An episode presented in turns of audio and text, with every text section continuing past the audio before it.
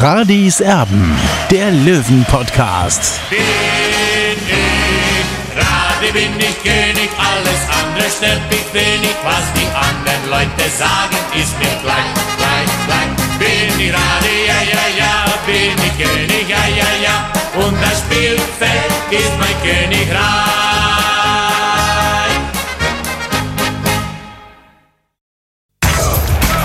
Radis Erben, der Löwen-Podcast.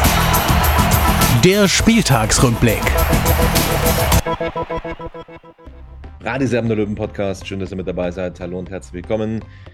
60 München spielt also 1 zu 1 auswärts beim VfB Lübeck. Hat sich da ja teilweise sehr, sehr schwer getan. Aber was in den letzten Tagen schon wieder alles passiert ist bei 60 München, boah, wir wissen ja gar nicht, wo wir anfangen sollen und aufhören sollen. Das ist der absolute Wahnsinn. Der Olli ist direkt an der Grünwalder Straße beim Training der Löwen. Schaut dazu und ja, wir wollen jetzt mal über alles sprechen, was da in den letzten Tagen so los war vor dem Spiel. Da hat uns schon eine Nachricht überrascht, Olli. Da muss ich sagen, da verstand ich die, die Welt nicht mehr. Ähm, man verleiht einen Niklas Lang an den SC Freiburg 2. Ähm, es ist ja nicht so, dass ein komplettes Überangebot auf der Innenverteidigerposition herrscht. Also das ist ja auch so, dass sich da äh, Spieler verletzen können, dass Spieler gesperrt äh, werden können in dieser Rückrunde. Und was machst du dann, wenn, wenn du dann äh, keinen Innenverteidiger mehr hast? Ähm, und äh, gleichzeitig wird dann auch noch der Konkurrent äh, gestärkt, also ein Transfer, den ich überhaupt nicht nachvollziehen kann. Er ist ein halbes Jahr ausgeliehen. Für mich ein Spieler absolut mit Potenzial. Und äh, warum man den jetzt äh, da ja, abgibt äh, zu Freiburg 2, ist mir ein völliges Rätsel. Konnte ich überhaupt nicht nachvollziehen, aber ich glaube, du auch nicht, oder? Nein, Tobi, ich konnte es auch nicht nachvollziehen, äh, dass äh, Niki Lang eben jetzt für sechs Monate ausgeliehen wird äh, zum SC Freiburg. Vor allem auch deswegen, weil er einfach ein Spieler ist, der, der einfach jetzt genau weiß, um, worum es geht bei 60 München. Eben ist Abschießkampf angesagt. Er ist ein sehr guter Zweikämpfer. Er erhöht sozusagen auch die Qualität in der Trainingsgruppe mit seinem Einsatz.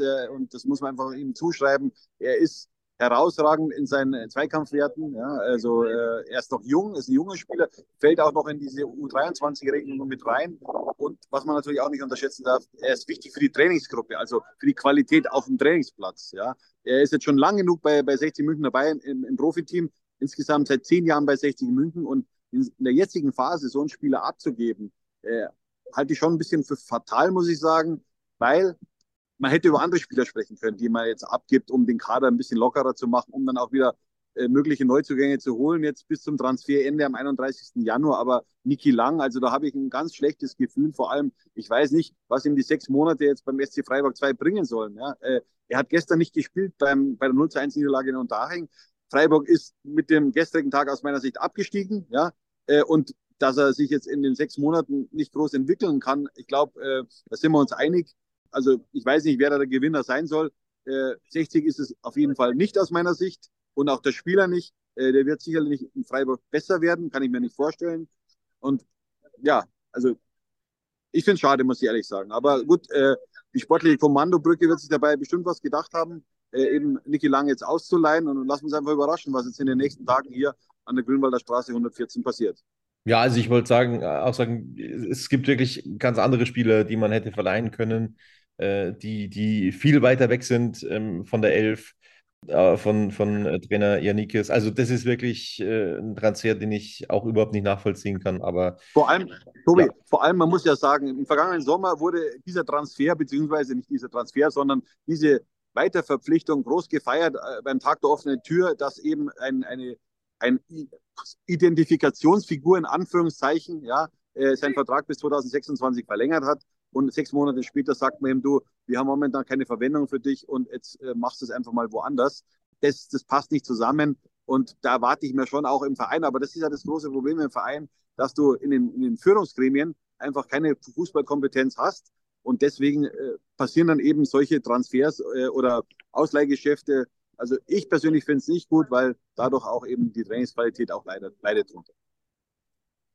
So, und dann kommen wir zum Spiel, also in Lübeck. Äh, ich, ich wurde, das hat mich ehrlich gesagt ein bisschen irritiert und, und gewundert. Ich wurde ja schon nach dem Spiel und nach unserer Ausgabe ähm, die wir gemacht haben nach der Partie gegen den MSV Duisburg angegriffen, weil ich gejammert hätte und so weiter und so fort. Ähm, ich habe äh, eingeschätzt, dass Duisburg der schlechteste Gegner in den letzten drei Jahren war und ich wurde dann auch so ein bisschen bestätigt, dass äh, Lübeck ein anderes Kaliber ist. Das, glaube ich, haben wir gesehen. Das Spiel insgesamt auf einem ganz schwachen Niveau. Und 60 hat sich sehr, sehr schwer getan, ist überhaupt nicht reingekommen, eine erste Halbzeit komplett zum Vergessen. Ja, und äh, dann ist man durch den eingewechselten Manso Urotakba in Führung gegangen, wobei das Tor ähm, eigentlich irregulär war, weil vorher ein Foulspiel stattgefunden hat.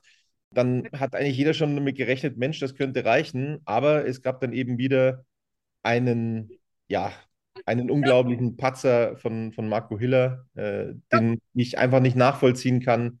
Ähm, der hat gegen Duisburg beim Gegentor, hast du gesagt, schon nicht gut ausgesehen. Aber diesmal hat er das ganze Spiel vor sich. Es kommt ein langer Ball in den Strafraum. Auf dem Ball war Schnee drauf, aus meiner Sicht. Und dann ist er nicht in der Lage, da rauszukommen und den runterzupflücken. Ein, ein durchschnittlicher Torwart muss diesen Ball haben. Ähm, und da, da lasse ich dann auch ein Argument nicht gelten, dass er sich irgendwie mit, mit äh, Quattro uneinig gewesen sein soll. Er muss da raus, er muss diesen Ball runterpflücken gegen das Kopfballungeheuer äh, Boland, der äh, zwar wahnsinnig erfahren ist, aber ich glaube nicht allzu viele Kopfballtore in seiner Karriere gemacht haben dürfte. Und ja, also es ist absoluter Wahnsinn, wirklich. Also sich da gegen einen 1,74 Meter großen Boland nicht durchzusetzen als Torwart, äh, das, ist, das ist unglaublich. Ähm, ich ich glaube, Marco Hiller hat das auch selber so gesehen, dass er da einen Fehler gemacht hat. Wenn man da beobachtet hat, ähm, dann glaube ich, hat er schon auch gewusst, dass er den hätte durchaus haben können. Ich, ich war wirklich fassungslos, dass man, dass man da den Sieg so, so verschenkt gegen einen direkten Konkurrenten. Olli, wie hast du es gesehen?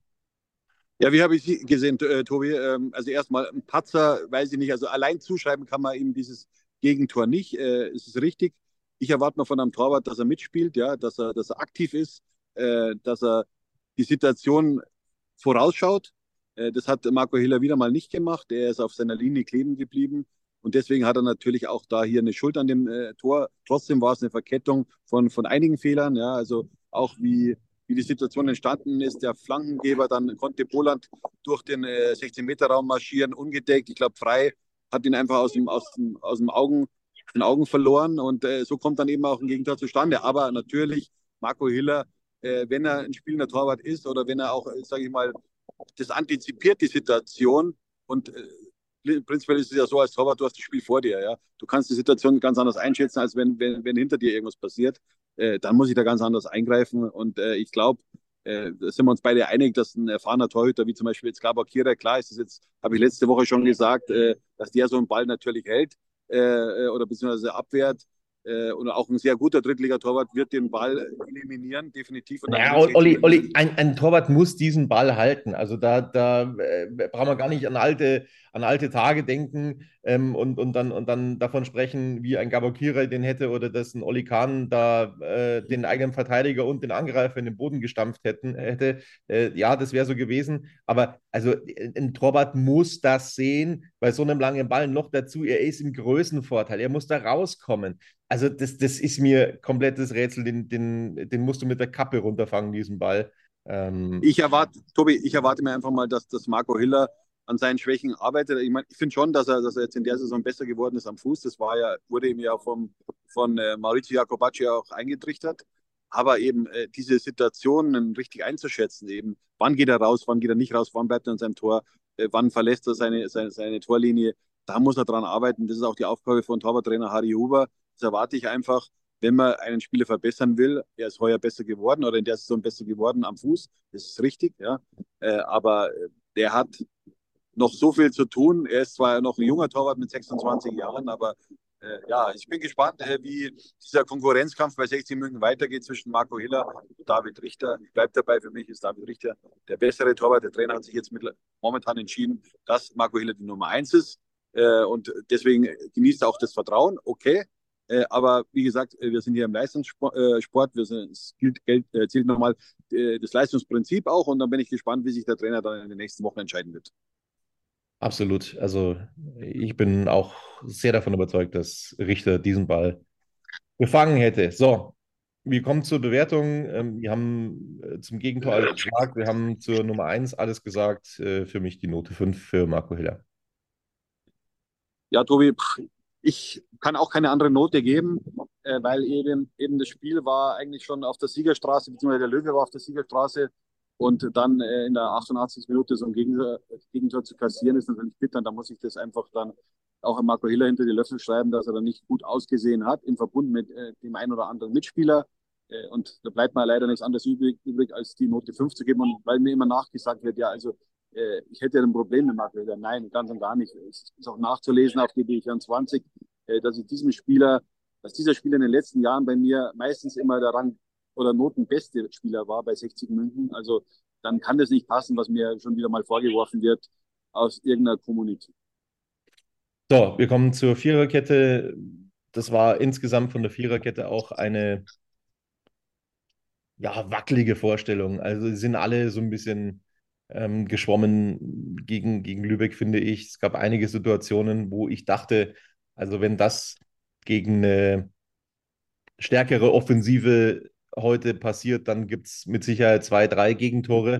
Ähm, Kilian Ludewig hat auf der Seite begonnen, auch nicht so stark wie gegen Duisburg gespielt. Ähm, ja, also das reicht für mich noch zu einer 4, aber mehr war es sicher nicht.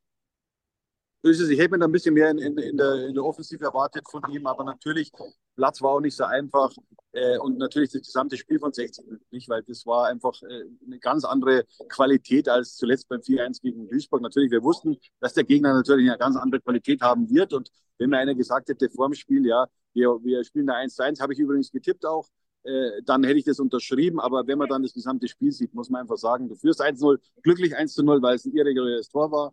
Und dann äh, schenkst du dann am Ende noch ab, ja, dann, äh, das heißt abschenken. Du, du, spielst am Ende nur 1 zu 1, ja, und äh, dann muss man einfach sagen, dass die Abwehrkette nicht gut organisiert war. Du, äh, Im Grunde gilt es auch so, dass, dass der eine oder der eine den anderen, anderen helfen muss. Und, und das habe ich eben in dieser Viererkette an diesem Tag leider nicht gesehen. Und deswegen reicht es bei Kilian Ludewig auch nur zur Note 4. Ja, genauso sehe ich das übrigens beim Kapitän. Du hast ihn besser bewertet als ich. Verlat, der hat sich teilweise auch so in 1-1-Duellen immer wieder äh, einen Fehler erlaubt. Nochmal, ich habe es vorhin gesagt, ich habe den Eindruck, wenn es gegen eine, eine, bessere Offensive gegangen wäre, dann äh, glaube ich, wäre es nicht so gut ausgegangen für 60 München. Äh, Kapitän hat gewackelt, finde ich, in diesem Spiel. Er schafft es auch nicht konstant zu spielen momentan. Deswegen war das für mich eine 4. Ja, ich habe mich gerade noch für, für, für, eine Gnaden 3 entschieden, aber du hast schon recht, man kann ihm auch die 4 geben. Wie gesagt, ich habe mich noch für die 3 entschieden bei ihm, weil er einfach äh, ein Spieler ist, der lebt und ich mag das ja, wenn das passt einfach auch zur 60-DNA. Ja, wenn ein Spieler das verkörpert, was eigentlich dieser Verein auch oder dieses Logo auch darstellt.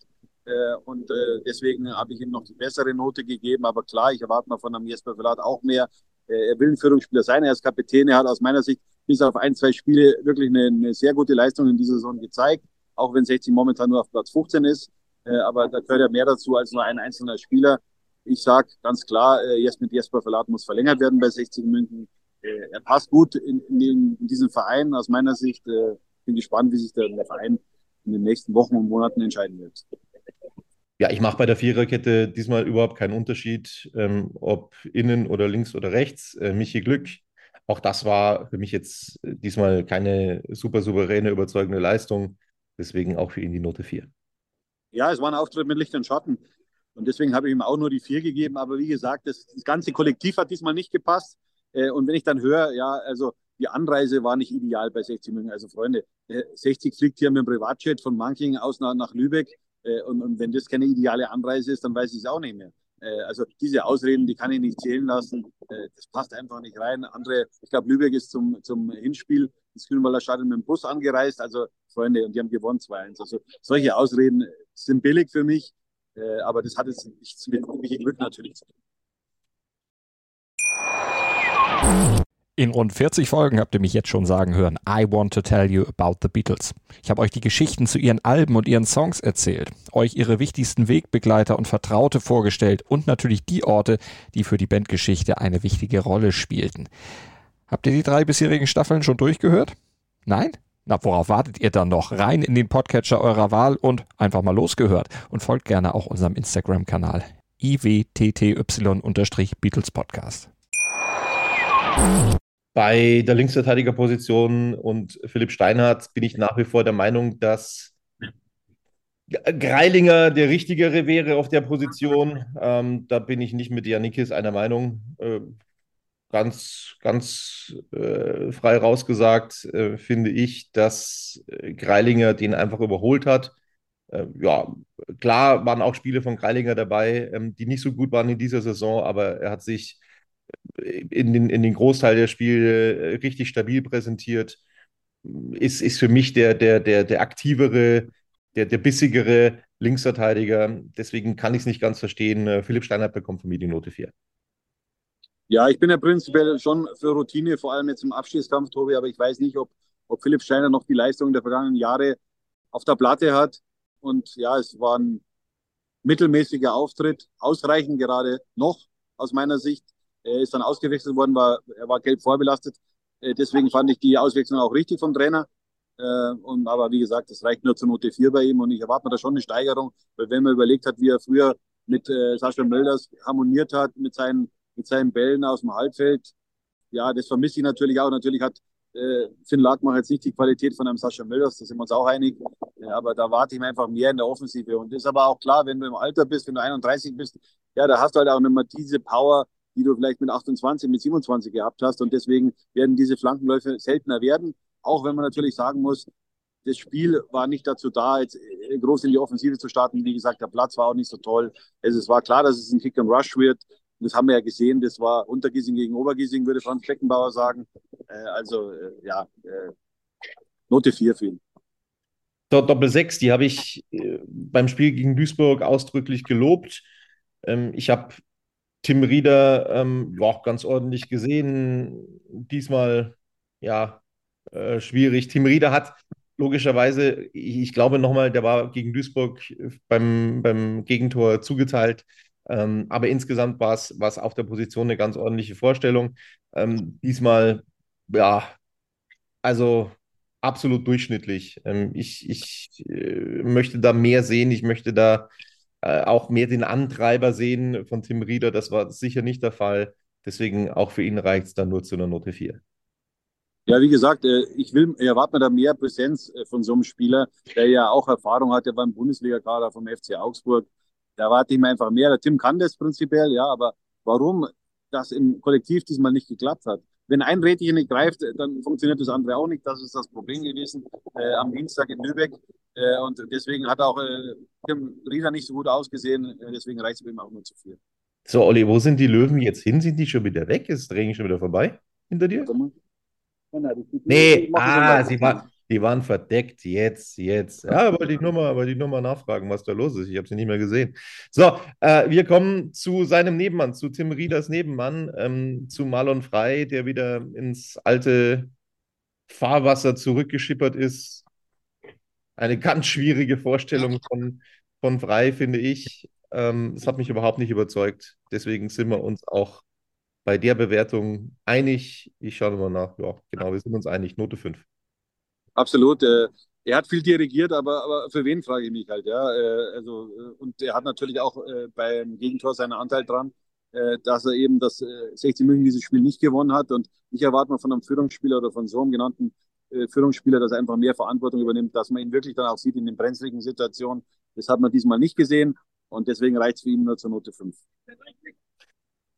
So, das also die Defensive bei 60 München. Dann ja, ist angeschlagen in die Partie gegangen. Schröter, der so überzeugt hat. Äh, ich habe gesagt, wir würden uns das gern regelmäßiger wünschen, so eine Vorstellung wie gegen Duisburg. Ähm, dann hast du gesagt, dann würde er aber nicht bei 60 München spielen. Ja, genau, das ist das Problem. Ich habe ihn tatsächlich nicht ganz so schlecht gesehen. Vielleicht ist das auch so ein Bonus, den, ihm, den ich ihm noch gebe, ähm, wie du. Ähm, ich gebe ihm die Note 4. Ähm, bei dir kommt er damit aber nicht mehr weg. Erklär warum. Ja, also ich habe ja das Spiel am Fernseher verfolgt. Ich hatte einen Kollegen vor Ort, äh, der das für mich auch so ein bisschen mit analysiert hat. Mit dem habe ich mich auch abgesprochen. Also im Fernsehen sah es so aus, dass er kaum in Szene gesetzt wurde. Wurde auch Äh, viel gefault, ne? Das muss man ihm auch zugute halten. Eben, ja, und, und deswegen, ja, man kann ihm vier oder fünf geben. Ich sag mal so, ich glaube, dass er nicht ganz fit war. Dann muss man einfach sagen, ja, okay, es reicht noch nicht. Aber natürlich ist Moritz Schröter für 60 Minuten wichtig. Und wie gesagt, das Spiel, das ganze Spiel war nicht äh, auf, auf Moritz Schröter zugeschnitten. Und wenn man so einen Spieler hat, dann muss man auch ihn dementsprechend einsetzen. Und das war eben am, äh, am Dienstag nicht der Fall. Und deswegen kann ich ihm auch leider nur die Note 5 geben. Auch wenn ich sagen muss, natürlich, für mich ist Moritz Schröter äh, der beste Spieler aber hat leider keinen äh, guten Tag jetzt eben am Dienstag erwischt. Wer, finde ich, noch der beste Löwe war an diesem Abend, und das muss man auch, finde ich, so unterstreichen. Also ich, ich schaue nochmal über die Mannschaft drüber, aber ich, ich finde schon, dass man das so sagen kann, ist für mich Julian Guttau, also der, der, der, der Quirlige, ne? Ähm, der, der neue René Riedlewitz, wir haben uns drüber unterhalten. Ähm, da finde ich, äh, ist einfach noch am meisten gekommen von Julian Guttau. Deswegen bekommt er von mir die Note 3, von dir nicht. Erklär warum. Ja, ich habe ihm die 4 gegeben, er ist eine gute 4. Äh, ja, aber trotzdem mit seinen Qualitäten, äh, er hat natürlich das eine oder andere Mal versucht, aufs Tor zu schießen. Die Bälle sind abgeblockt worden. Ähm, und äh, ja, wie gesagt, das Spielniveau war für mich, das gesamte Spielniveau war für mich auf Note 5 und ja, dementsprechend hat er noch eine gute Note bekommen mit der 4. Aber ich hoffe natürlich, dass er am, am Sonntag eben gegen Sandhausen mit seinen Kollegen ganz anders performen wird, denn wir brauchen Punkte, um eben den Klassenhalt dann auch am Ende zu verwirklichen. Analog zu Frei hat auch Valmir Sulimani gezeigt, dass es gegen bessere Gegner dann einfach nicht reicht. Ich habe ihn zuletzt gelobt. Das hat aber dann eben gegen Lübeck nicht funktioniert. Das muss man so deutlich sagen. Das war ein Totalausfall, Valmir Sulimani. Ja, und deswegen kann er sich glücklich schätzen, noch die Note 5 bekommen zu haben von mir. Ja, was Valmir Soleimani gar nicht mag, ist, wenn es in Zweikampf geht, ja, wenn, wenn Härte da ist. Und, und das hat man ganz deutlich gesehen. Gegen äh, Duisburg hatte er den Platz und hat auch aus meiner Sicht ordentlich performt. Äh, gegen äh, Lübeck war das gar nichts. Ja, äh, da hast du einfach gemerkt, dass er, ja, dass er sich auch vor den Zweikämpfen ein bisschen scheut, dass er einfach da einfach total unterlegen ist. Und, und deswegen kann es eben nur zu vier, äh, zu fünf reichen bei ihm. Äh, oder reicht es nur zu Note fünf bei ihm, weil das war gar nichts. Das war ein rabenschwarzer Tag für ihn. Finn Lakenmacher, auch da gut gespielt gegen Duisburg, ganz schwach gegen Lübeck. Ich kann mich da nicht wirklich an, an, an Szenen erinnern, die mir da äh, jetzt im Hinterkopf geblieben wären, ähm, die, die, die gut waren. Auch da sind wir uns einig, Note 5. Ja, ich will nicht abstreiten, dass er sich bemüht hat, aber wie gesagt, es war zu wenig, um eben äh, am Ende dann auf einem Nicht-Abstiegsplatz zu sein. Ja, äh, bei 60 München. Äh, und äh, ja, da, er muss einfach eine gewisse Konstanz in, in, seine Leistung reinbringen. Ich fand ihn wirklich gegen, gegen, äh, gegen Duisburg sehr, sehr gut und, und äh, ich habe auch äh, das Vertrauen in ihn. Ja, aber wie gesagt, er darf nicht solche Ausschläge haben, sondern muss eine gewisse Kontinuität reinbringen, weil das hilft am Ende 60 München. So, dann kamen zur Pause zwei Spieler in die Partie. Leroy Quattro für Philipp Steinhardt und äh, Albion Frenetzi für Suleimani.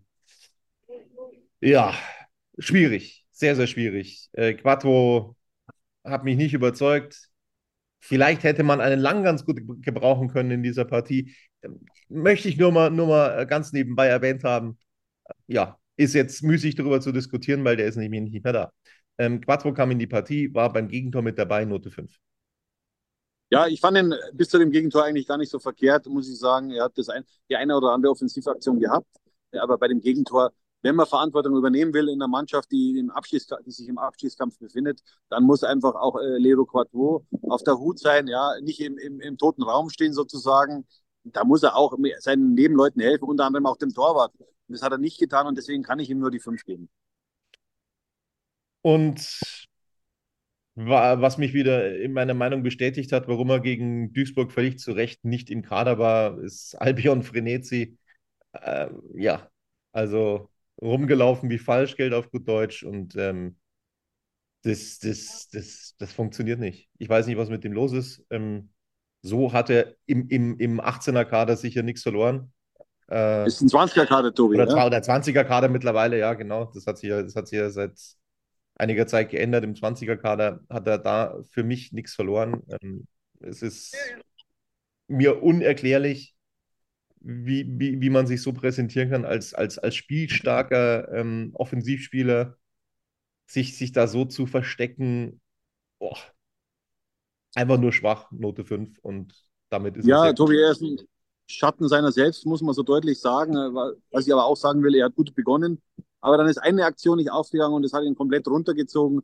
Und am Ende reicht es dann leider nur äh, zur Note 5 bei ihm. Ich, frage mich echt, was mit dem los ist, weil er ist einer der besseren Spieler im Kader, prinzipiell von der, von der Qualität, vom Talent her. Aber er kann es nicht abrufen. Warum er es nicht abrufen kann, ich habe keine Erklärung dafür. So, und dann eben der Wechsel von Ugo Takwa für Finn Lackmacher, ja, der hat sich logischerweise ausgezahlt. Es freut mich wahnsinnig für den Jungen. Der hat sich reingehauen, der hat auch richtig Gas gegeben, hat übrigens auch eine Länderspielreise, einen Lehrgang ähm, abgesagt in Dubai, um quasi ja, seine Chance bei 60 München dann äh, richtig äh, nutzen zu können. Und da hat er seine Chance genutzt, auch wenn das vorher ein Foul war äh, vor seinem Gegentor, äh, vor seinem Tor, keine Frage, aber ähm, er hat es super gemacht, hat, hat eine Einstellung gezeigt, die man, so wie, so wie man sich das vorstellt und dementsprechend, ja, ich muss auch schauen, ich glaube, ich habe ihm die gleiche Note gegeben, ich muss nochmal kurz spicken. Ähm, Uro Takba bekommt von mir, genau, wie von dir, die Note 2. Ja, ich habe Uro Takba eben die 2 gegeben, weil mir gefällt seine Frechheit, das sage ich schon seit einem Jahr jetzt, seit er jetzt so richtig bei den Profis mit dabei ist. Er durfte schon ein paar Mal reinschnuppern, auch unter Michael Kölner, glaube ich schon. Äh, gegen Aalen damals äh, hat er, glaube ich, den Elfmeter rausgeholt, wenn mir nicht alles täuscht, das Tor geschossen. 1-1 damals hinten hier auf dem, auf dem Fünferplatz. Äh, und ich verfolge ihn ja schon länger, schon in der U17, in, in der U19. Also mir gefällt der, der hat eine gewisse Frechheit, der, der, der, der ist der ist auch clever und ist auch gut vom Tor, aber mit so einem Jungen muss man arbeiten und wenn man ihm das Vertrauen gibt, dann wird er das Vertrauen auch zurückgeben, da bin ich 100% überzeugt. Ähm, sein Vertrag läuft ja aus, äh, bei einer gewissen Anzahl an Spielen äh, würde er sich automatisch verlängern. Ich hoffe, dass ich, dass ich diesen Spiel noch länger bei 60 München sehe, weil ich habe für ihn eine gewisse Fantasie und ja, ich glaube, ich liege da nicht verkehrt. Äh, ob das alle bei 60 München haben, das weiß ich nicht. Äh, zumindest äh, sieht man jetzt schon, Frank Schmöller die Zeit bei Frank Schmöller hat ihm gut getan. Er hat den nächsten Schritt, ist den nächsten Schritt gegangen und der neue Trainer Agis Janikis setzt ihn auch ein. Das ist positiv. Ich mag es, wenn, wenn junge Spieler, talentierte Spieler vor allem zum Zug kommen bei den Profis. Also ich rede vom Talent. Es kann nicht sein, dass nur einer, weil er hier bei 16 in der Jugend war, dann hochgenommen wird und dann meint, er kann hier spielen. Nein, so einfach ist Jo, und dann war er weg, der Olli. Was ist denn da passiert? In 323 Ausgaben von Radiserben ist das noch nie vorgekommen. Eine ganz schlechte Vorbereitung vom Kollegen. Der Akku ist leer. Ja, tatsächlich. Er war dann auch nicht mehr erreichbar und dementsprechend sitzen wir jetzt ein bisschen später wieder zusammen. Der Akku ist wieder voll und der Kollege Olli Chris ist wieder online. Das ist doch schön. Und er war noch dabei, den Kollegen Uro Takwa zu kritisieren. Zu kritisieren ist gut, Tobi. Nein. Also man kann wirklich sagen, das war, waren Joker Einstand nach Maß für ihn. Also er ist reingekommen, wenige Minuten später eben dann äh, das 1 zu 0 äh, für 60. Äh, natürlich irregulär, äh, wenn man sich die Bilder nochmal genauer anschaut, aber das ist scheißegal. Odo Takbar hat sein erstes Profitor für 60 München erzielt.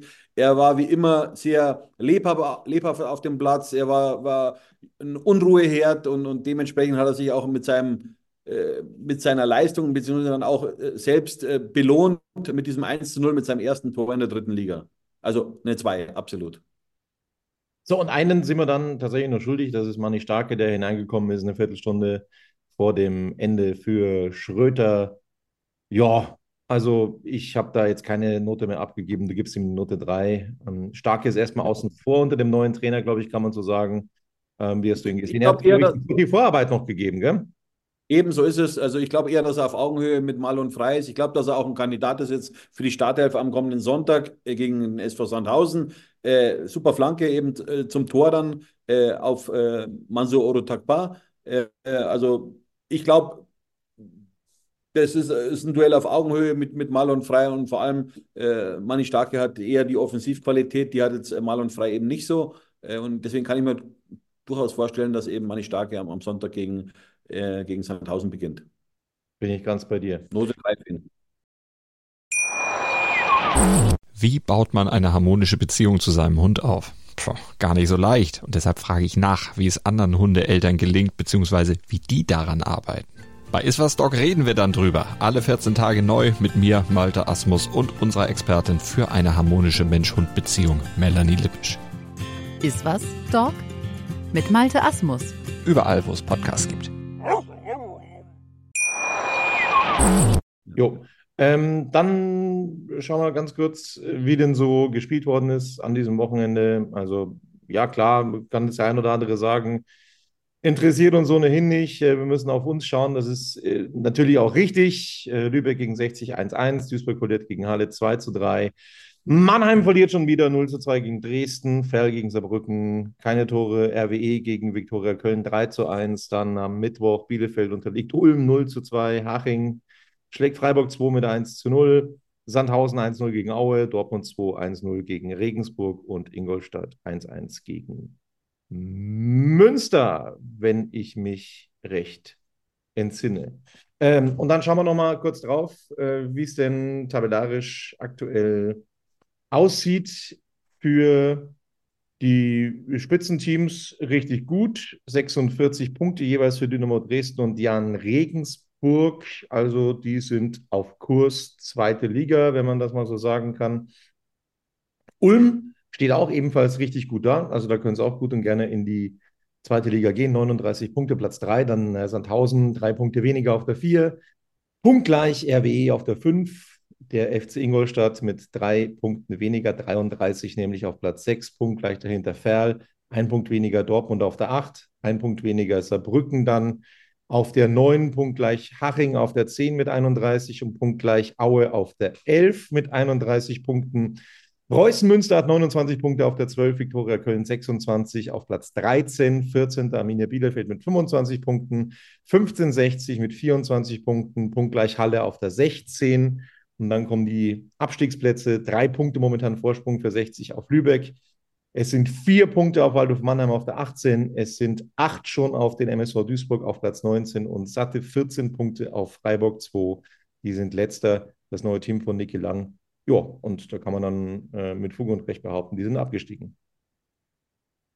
Ob sie schon abgestiegen sind, Tobi, das kann man jetzt, glaube ich, noch nicht sagen, äh, weil es noch rechnerisch eben möglich ist, aber es wird natürlich ganz, ganz, ganz, ganz, ganz schwer.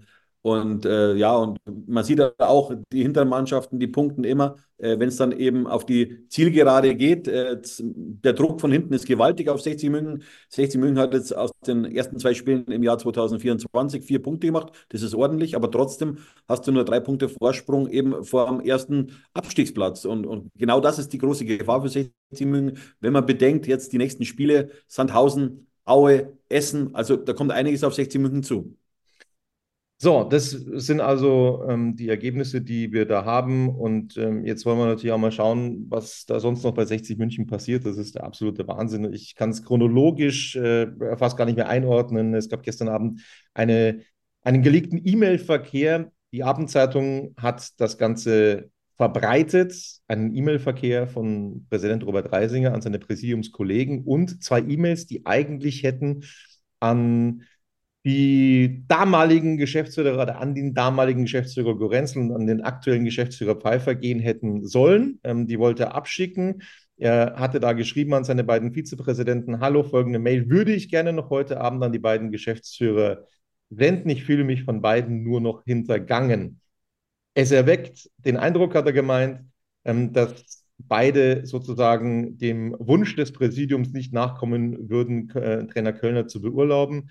Zitat, nehmen Sie zur Kenntnis, dass wir es anbetracht der Situation rund um den Trainer Kölner für besser achten, die nächsten Spiele ohne Trainer oder mit einem Trainer aus dem NLZ an der Seitenlinie zu bestreiten, als den Status quo zu erhalten.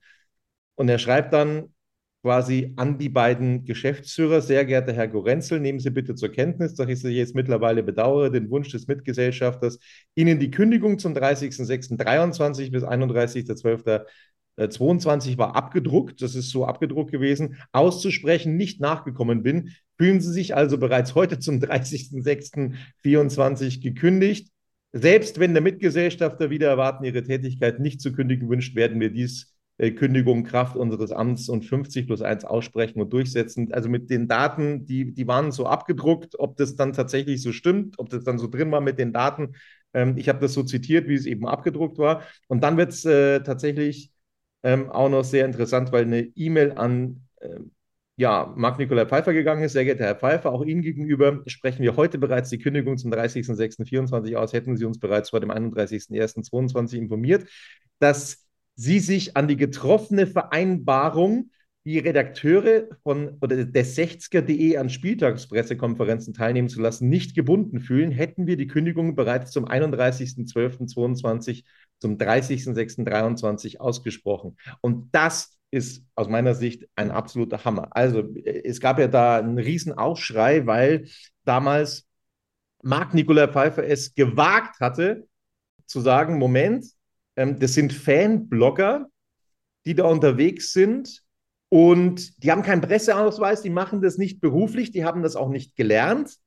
Insofern haben die auf Pressekonferenzen nichts verloren. Noch dazu, weil der Deutsche Fußballbund das untersagt. Es sind auf offiziellen Pressekonferenzen Journalisten erlaubt mit Presseausweis. Also die, die das mal gelernt haben.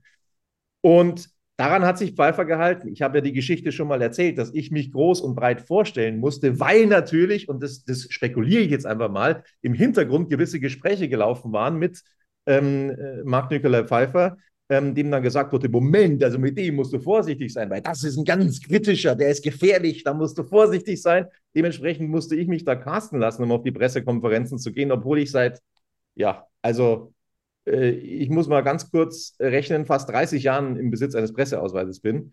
Ähm, in, insofern äh, ist das schon alles kurios, wie das anmutet. Und das muss man sich mal reinziehen. Also der Präsident weist den Geschäftsführer an, Leute auf eine Pressekonferenz zu schicken, die keine Journalisten sind, weil sie dem EV, dem Präsidenten wohlgesonnen sind und dann quasi äh, äh da äh, auf Recht und Ordnung äh, achten da drin in der Pressekonferenz, obwohl der Geschäftsführer das gar nicht darf, weil der DFB es untersagt. Das hat äh, der Präsident gefordert und das ist ein starkes Stück, Olli.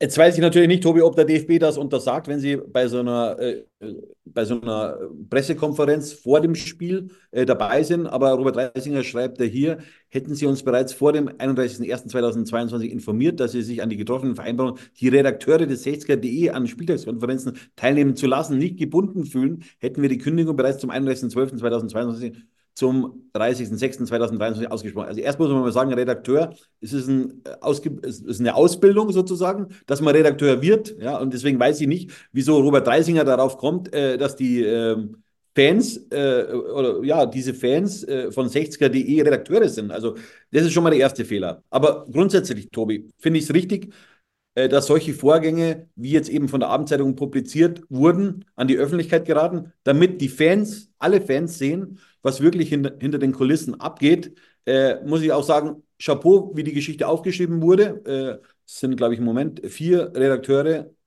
hier ja. genannt.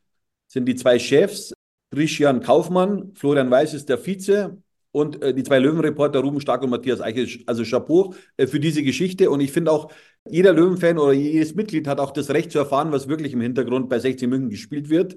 Jetzt echauffieren sich natürlich die ein oder anderen äh, Fanblogger darüber. Ja, also wie kann es denn sein, dass, dass so eine, dass so E-Mails geleakt werden? Also ich prinzipiell finde es gut, äh, dass wirklich äh, die Wahrheit äh, ans Tageslicht kommt äh, wie wirklich bei 60 München gearbeitet wird, weil meines Wissens war es ja auch so im Trainingslager in der Türkei, es sollte mit, äh, mit Michael Kölner sogar noch verlängert worden, äh, werden.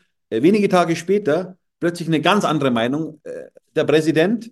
Und dann frage ich mich schon, ja, äh, wenn er so ein bisschen wankelmütig ist, also wir sind hier beim Fußballverein, beim, beim Wirtschaftsunternehmen, also das passt irgendwie nicht zusammen. Absolut, noch, noch dazu, das kostet ja auch Geld. Also das kostet ja auch Geld, diese, diese mhm. Geschäftsführer, in diesem Fall Gorenzel, dann eben äh, weiter zu beschäftigen. Also der Vertrag hätte quasi zum Jahresende, das hat der Reisinger dann in dieser E-Mail bestätigt, zum Jahresende gekündigt werden müssen, damit er sich nicht verlängert. Er hat diese Kündigung nicht ausgesprochen und dann kam äh, mehr oder weniger die göttliche Fügung, dass Klagenfurt Interesse an, an Gorenzel bekundet hat, ähm, äh, dass, er, dass er den Vertrag dann quasi for free aufgelöst hat zum, zum 30.06., glaube ich, damals. Also das ist Eben, schon... Tobi, und ich muss dich da kurz unterbrechen und diese strategischen Fehler, die kosten 60 weitere Jahre in der dritten Liga, möglicherweise sogar in der vierten Liga. Ja, äh, man weiß es nicht, stand jetzt.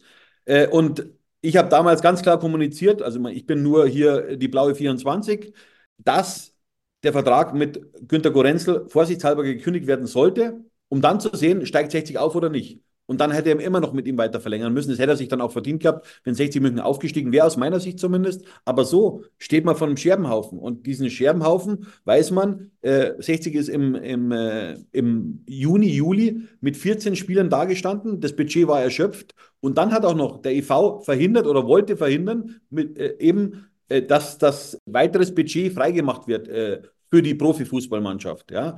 Und äh, durch das kann er nicht, ja, weil eben äh, Saki Simoniaris äh, doppeltes Stimmrecht im Aufsichtsrat hat und der hat es dann eben durchgedrückt, weil eben durch die, sage ich mal, durch die überraschenden äh, Zuschauererlöse, es wurden ja wieder 11.700 11 Dauerkarten verkauft, also ich habe nicht damit gerechnet, konnte, konnte da nochmal Geld freigemacht werden, aber zu diesem Zeitpunkt war natürlich schon klar, äh, dass die die Filetstückchen auf dem Transfermarkt nicht mehr vorhanden waren. Und wenn man jetzt den Worten von Robert Reisinger auch folgen will, jetzt nicht in diesem AZ-Text, sondern dann, es hätte dann im Umkehrschluss geheißen, dass 60 mit 14 mit einem, mit einem Kader von 14 Spielern, 14 Profis in die Saison gegangen wäre. Und dann will ich nicht wissen, wo 60 jetzt stehen würde.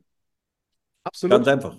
Ja, das ist grob fahrlässig, was da passiert ist. Und äh, aus, aus persönlichem, wie soll ich es nennen, ähm, ähm, Machtdenken heraus, das muss man ja so deutlich sagen, wenn er, wenn er fordert oder wenn er einen Finanzgeschäftsführer entlassen möchte, weil der seine Leute quasi nicht mehr auf die Pressekonferenz lässt.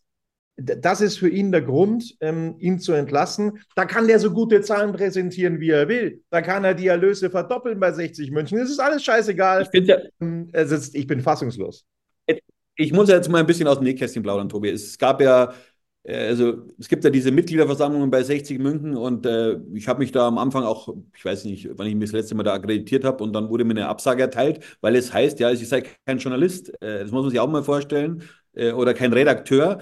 Und äh, Robert Reising hat damals in der E-Mail geschrieben, äh, mehr oder weniger, ja, also sie hätten ihre Journalisten ja schon da, es wäre also alles okay für sie, äh, deswegen ist kein Platz, wäre kein Platz für mich da. Also dann sieht man, wie mit unterschiedlichen, äh, wie unterschiedlich er das bewertet. Ja, ja, ja klar ja, mit, mit unterschiedlichen Maßstäben da, äh, gemessen wird bei Robert Reisinger, aber das kennen wir ja beim Herrn Präsidenten äh, und, und das muss man sich mal überlegen und dann im Umkehrschluss aber dann hier äh, äh Fans hier mehr oder weniger in die Pressekonferenz einzuladen, äh, dann muss ich sagen, dann sind aber alle Fans willkommen bitte in Zukunft. Ja? Wenn ja. 60er.de in Zukunft, dann muss, muss aber, dann muss jedem Fan der Zutritt erstattet werden, dass er eben hier bei der Pressekonferenz live mach, dabei mach ist. Machen wir ab sofort die Pressekonferenzen auf dem Mittelkreis im Grünwalder Stadion. Jeder Fan bekommt ein Mikro, der eine Frage hat und dann äh, können wir das, können wir ja. das so machen. So wie zum Beispiel im Pippins Ried, äh, dann beim Toto-Pokal äh, äh Viertelfinale. Dann können wir es in Zukunft so machen.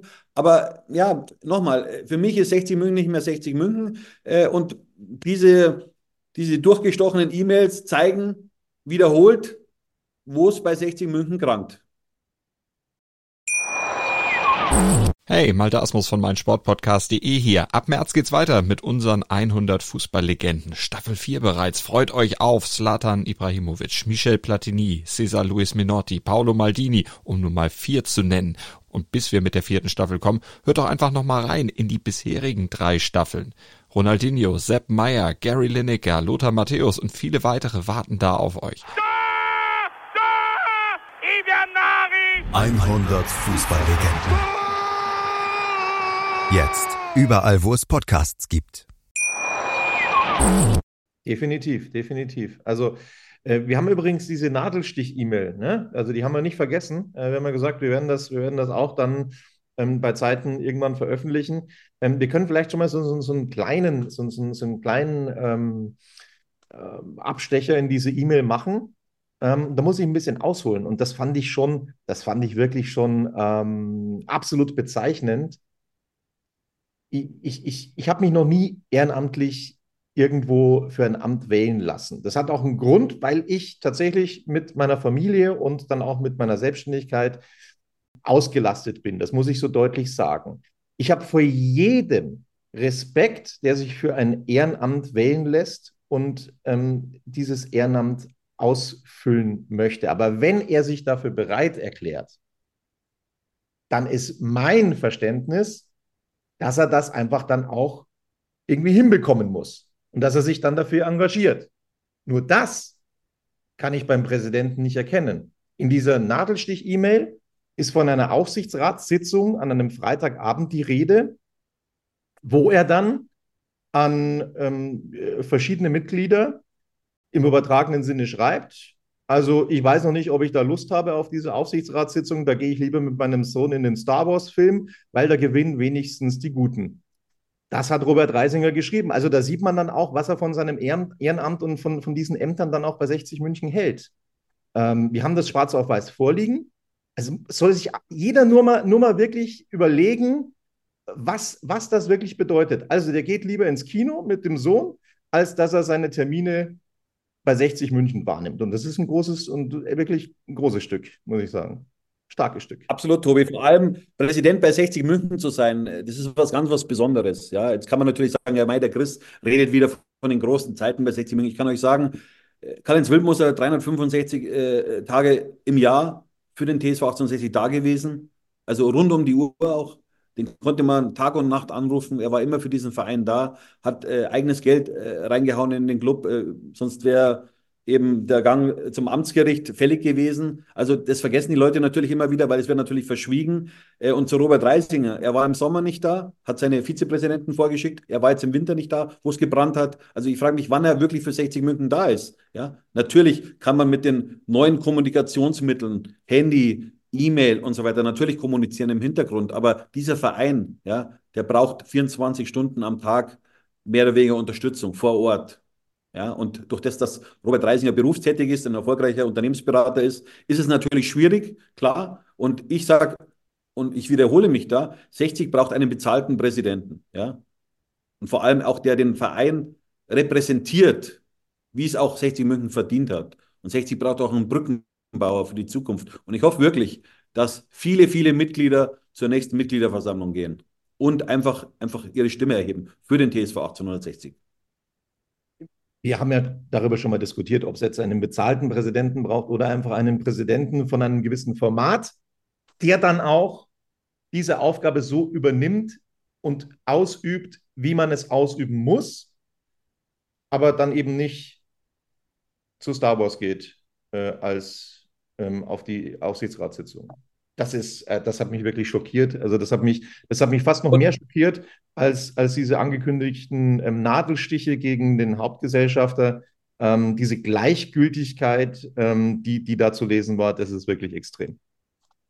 Also ich weiß jetzt nicht, ob es Gleichgültigkeit ist, Tobi, äh, aber was mich schockiert, natürlich Nadelstich Politik äh, gegen den Mehrheitsgesellschafter, dem gehören 60 Prozent an 60 München. Also nicht, nicht Hasan Ismail hat sich da eingeschlichen bei 60 München, sondern 60 München musste die Hose runterlassen, äh, hat einen Geldgeber gebraucht, sonst wäre Feierabend gewesen. Und jetzt kann man natürlich nachträglich sagen, ja, vielleicht wäre es dann besser gewesen, wenn, wenn 60 damals insolvent gegangen ist. Es ist aber nicht so weit gekommen, weil keiner in München 60 München mit 5 Euro unterstützen wollte. Und das ist, sind einfach die Fakten. Und deswegen muss man auch dankbar sein, dass es einen, einen gab, der, der 60 München gerettet hat. Jetzt kann man zu ihm stehen, wie man will. Ja, und ich sage mal so, sechseinhalb Jahre sind vergangen mit dieser neuen EV-Führung. Und äh, was hat sich verändert zum Positiven? Die Mitgliederzahlen, okay, die sind in die Höhe gegangen, Chapeau dafür. Aber sonst, es gibt neue äh, Sportarten bei 60 München, auch okay. Aber das Flaggschiff von 60 München ist eben mal der Profifußball. Und der Profifußball ist in einer ganz schwierigen Situation. Äh, und äh, das ist natürlich auch schon bis zu den vielen Sponsoren vorgedrungen. Ich bin gespannt, wie viele Sponsoren am Ende dann im Sommer aufhören werden, wenn sich nichts ändert bei, an der Grünwalder Straße 114. Also da wird einiges auf 60 München zukommen. Äh, ich hoffe natürlich auf einen positiven Ausgang und auch darauf, äh, dass sich der eine oder andere besinnt, warum er ein Ehrenamt bei 60 München innehat. Ja, und äh, kann man nur 60 München viel Glück wünschen, hoffen und, und so weiter.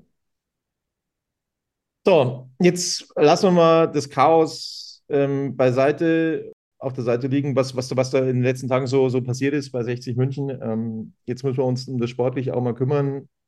Es ist weiterhin kein Stürmer da. Es werden Spiele abgegeben, aber es werden keine neuen geholt. Die Zeit läuft dem Sportgeschäftsführer davon, der gesagt hat, das ist ein sehr guter Start für ihn. Mal schauen, was er dann sagt, äh, wenn die Spiele gegen Sandhausen und gegen Aue dann vorbei sind. Ich bin sehr neugierig.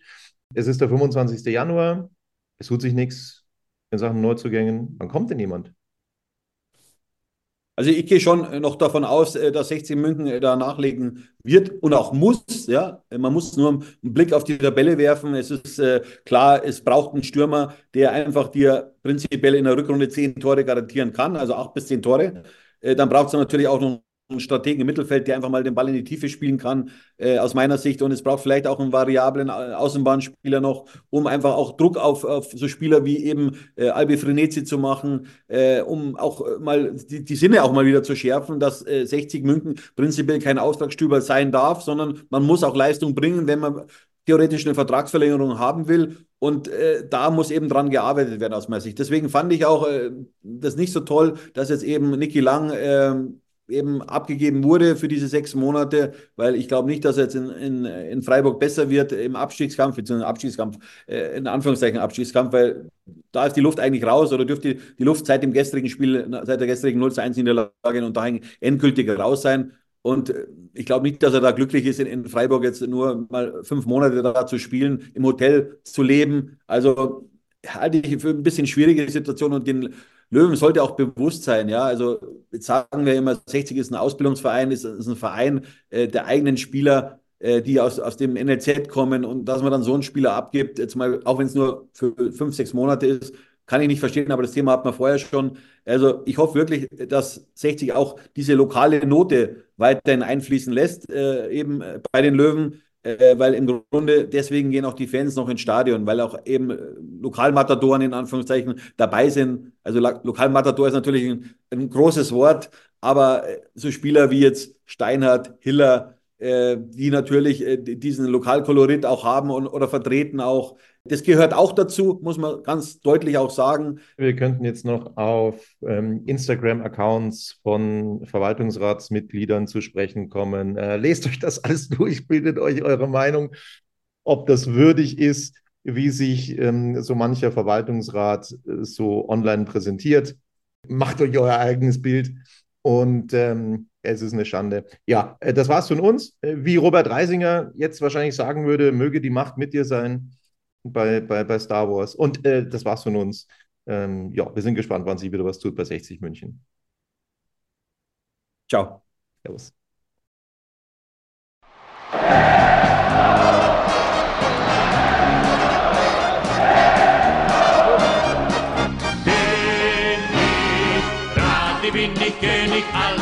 es stört mich wenig, was die anderen Leute sagen, ist mir gleich, gleich, gleich. Bin ich gerade, ja, ja, ja, bin ich König, ja, ja, ja, und das Spielfeld ist mein Königreich.